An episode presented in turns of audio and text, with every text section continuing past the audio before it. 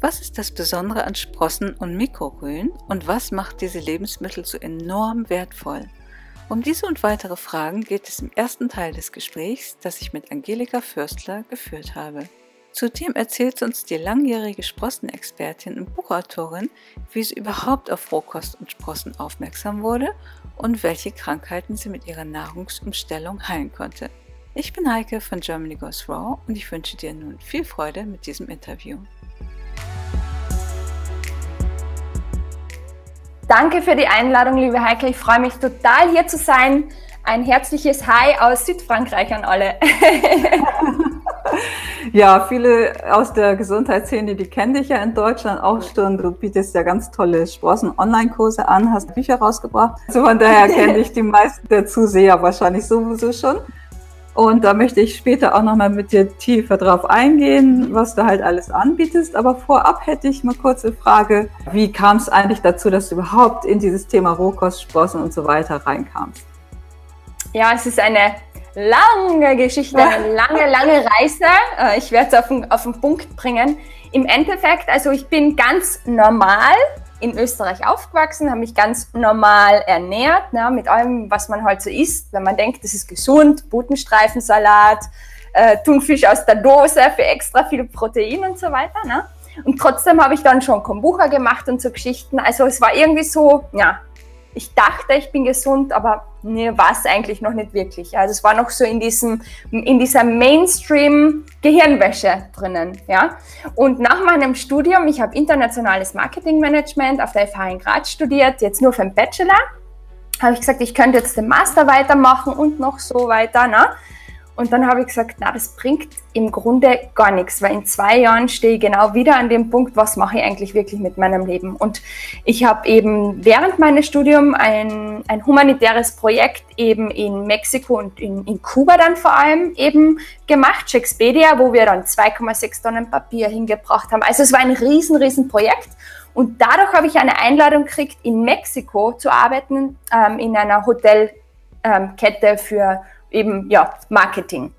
Und dort habe ich dann gesagt, okay, coole Sache und so, aber meine innere Stimme, also was, wir können lang was runterdrücken, runterdrücken. Wie Abraham Hicks sagt, der Quacken, der kommt immer zur Oberfläche und das ist eigentlich unser natürlicher äh, State, also Zustand. Und meine innere Stimme hat mir gesagt, na, da ist noch, noch so viel mehr und das war aber so viel, dass ich nicht gewusst habe, wie soll ich das jetzt in dieser Realität bringen, ja? Ich habe schon immer dann daneben gemodelt, ich habe mich ja total für Schauspiel interessiert, weil vor allem auch die Persönlichkeitsentwicklung dahinter stand und vor allem auch die spirituelle. Und äh, ich bin echt zu meinem Glück gezwungen worden in Mexiko, weil ich habe mir übers Essen einen Virus eingefangen, der so stark war, dass ich dann eben noch drei Wochen Medikamente, die haben halt irgend, mir irgendwas gegeben, also bin ich im Grunde zusammengeklappt und im Krankenhaus gelandet.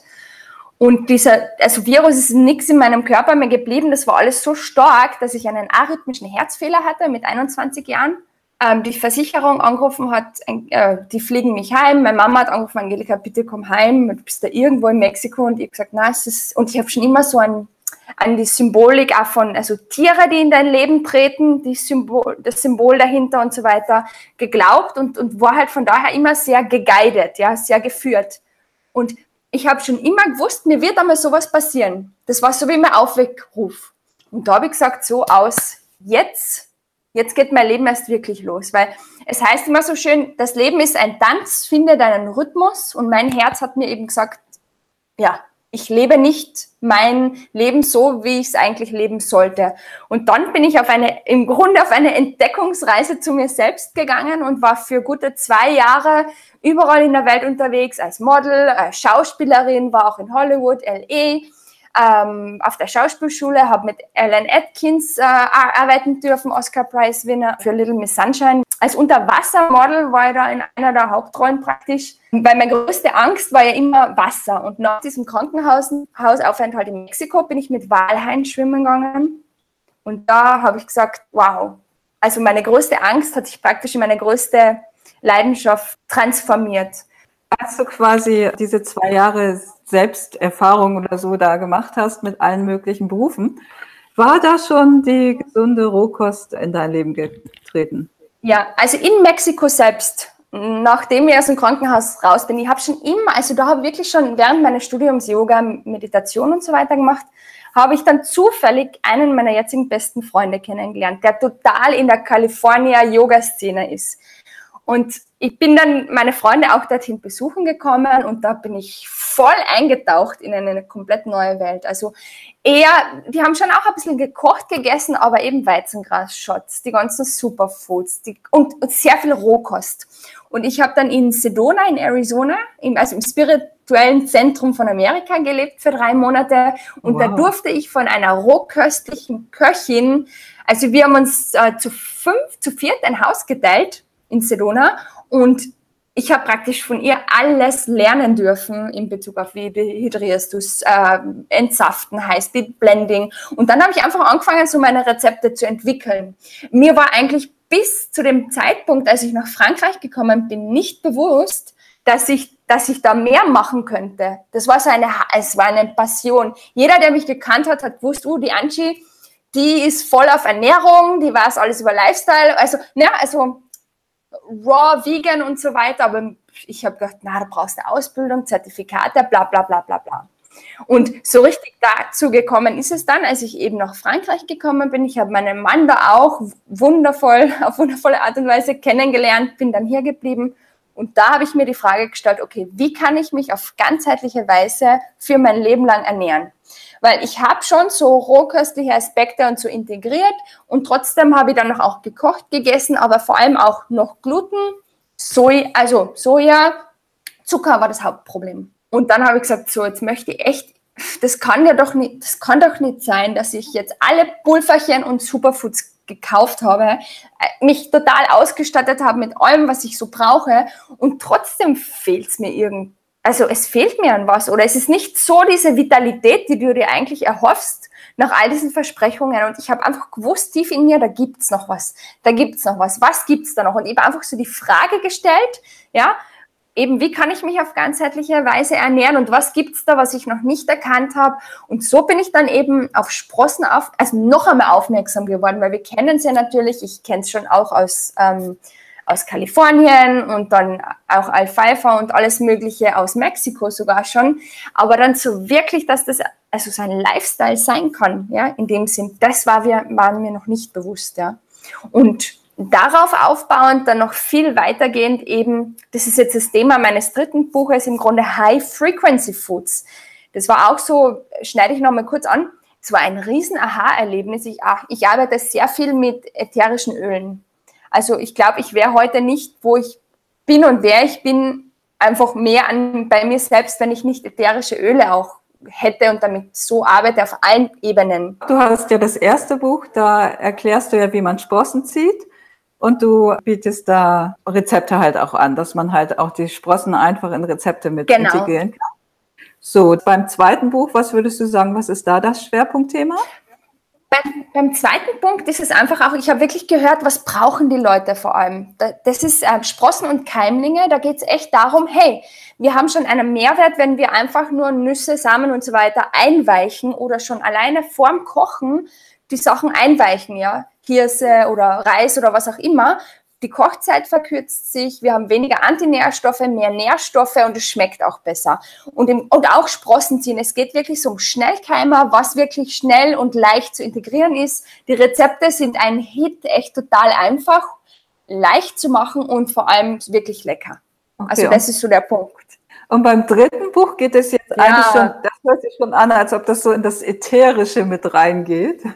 Du sagst es eben, weil mir hat das so fasziniert. Ähm, es, also es gibt ja so viele Philosophien, wie man sich ernähren soll und man sieht oft den Wald vor lauter Bäumen nicht mehr. Ja? Die einen sagen, nein, isst keine Früchte oder Obst wirklich reduzieren, die anderen ernähren sich nur von Früchten, die anderen sagen so und so. Und ich finde generell, wir sind alle total individuell und wir müssen das finden, was uns passt. Was mhm. für uns passt. Und was eben interessant war, war das eben, der Bezug kam durch die ätherischen Öle. Das, wir reden ja immer von Schwingung, Vibration, Frequenz. Und es kann sich für jemanden echt oft wirklich so sehr abstrakt und wuhu, sehr spirituell anhören, ja, für manche Leute. Also oft, wenn ich ganz am Anfang mit meinem Mann drüber geredet habe, der hat gesagt, wuhu, das ist ganz da oben, gell? Aber es ist wirklich total messbar. Wir können das ja alles messen, zum Beispiel in Herz oder es, es gibt ja verschiedene, verschiedene Messmethoden. Und so hat zum Beispiel jedes Organ eine unterschiedliche Schwingung. Ja? Und jedes Essen hat da unterschiedliche Schwingungen und Informationen in dem Sinne. Und wenn wir, was wir eben essen, das beeinflusst uns eben nicht nur auf limitierter chemischer Sicht in Bezug auf Wissenschaft, Ernährungswissenschaft, sondern auch auf feinstofflicher, also energetischer und das ist das, was mich so interessiert und das ist etwas, was so wichtig ist und das ist eben etwas, was ich wirklich auch weitergeben möchte, aber auf eine total leicht verständliche Art und Weise, dass es eben leicht zu integrieren ist, dass wir wissen, hey, schau, ich habe die und die Optionen, um mir einfach einen Uplift zu geben und mich besser zu fühlen, weil mit jeder Frequenz, die wir auch haben, hängt ja auch eine Stimmung zusammen, wie wir uns fühlen, ja, ob wir high sind, gut drauf oder mm, down und low und auch welch, was wir anziehen in unserem Leben. Die Gedanken, also Law of Attraction, ja, also welche Situationen, welche Menschen, aber auch welche Krankheiten, ja, Bakterien, Bakterien, Viren, die können ja nur auf einem niedrigen schwingenden System überhaupt leben. Ja, genau. Das ist eigentlich schon ein super Einstieg, wo ich auch in diesem Interview mit dir hin wollte. Mhm. Denn für dich ist ja eben die Nahrung nicht nur gesundes Essen, dass der Körper gesund wird, sondern es geht ja weit darüber hinaus.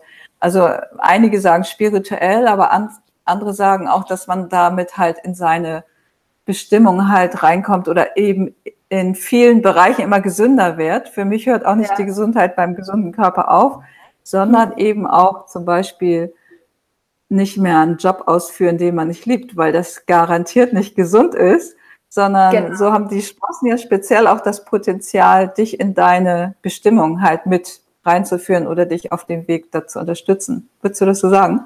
Absolut. Ähm, der Punkt ist auch der, ich habe das so gemerkt, schau, mit so gekochter Nahrung, mit stark verarbeiteter Nahrung können wir uns selbst wirklich paralysieren, müde machen und wirklich so Sachen runterstopfen, dass sie dann halt nicht zum Vorschein kommen. Ja, wir können das nicht mit rohköstlicher Nahrung, mit Sprossen und so weiter, wo wir sowieso schon einmal uns satt fühlen, wenn der Körper satt ist. Das heißt, wir können emotionales Essen mit, mit, mit High-Frequency-Foods oder rohköstlichen, rohköstlicher Nahrung geht einfach nicht. Und dann müssen wir ehrlich zu uns selbst sein. Und deshalb, also das kann auch nicht, viele Leute haben oft Schwierigkeiten, jetzt einfach sich so rein und, und frisch zu ernähren, weil da so viele Sachen hochkommen, die sie gar nicht sehen wollen, ja.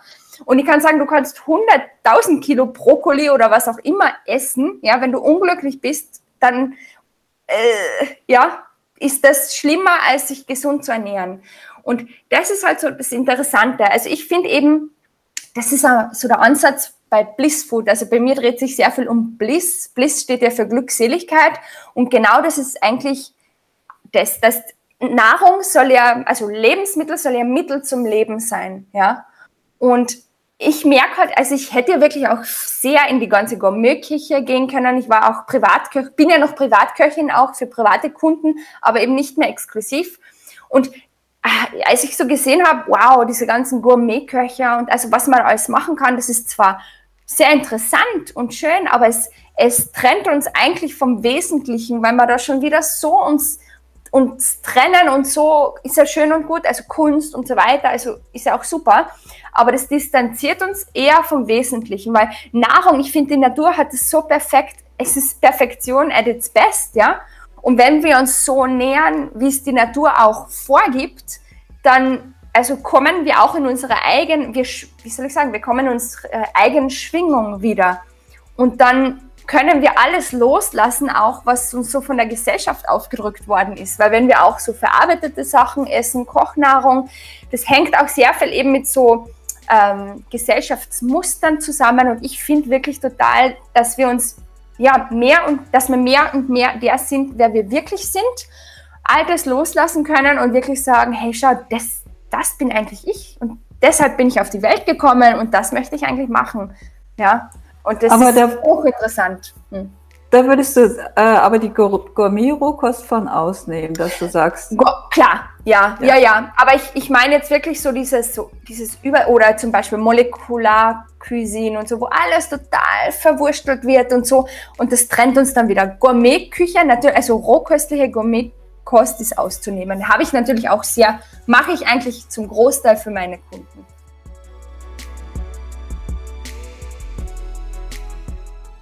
Wenn dir diese Episode gefallen hat und du mehr davon hören möchtest, dann schenk uns einfach ein Like oder hinterlasse einen Kommentar. Und wenn du keine der weiteren Episoden verpassen möchtest, dann abonniere am besten gleich den Kanal und klick auf die Glocke. Ich bin Heike Michelsen von Germany Goes Raw und ich wünsche uns allen beste Gesundheit.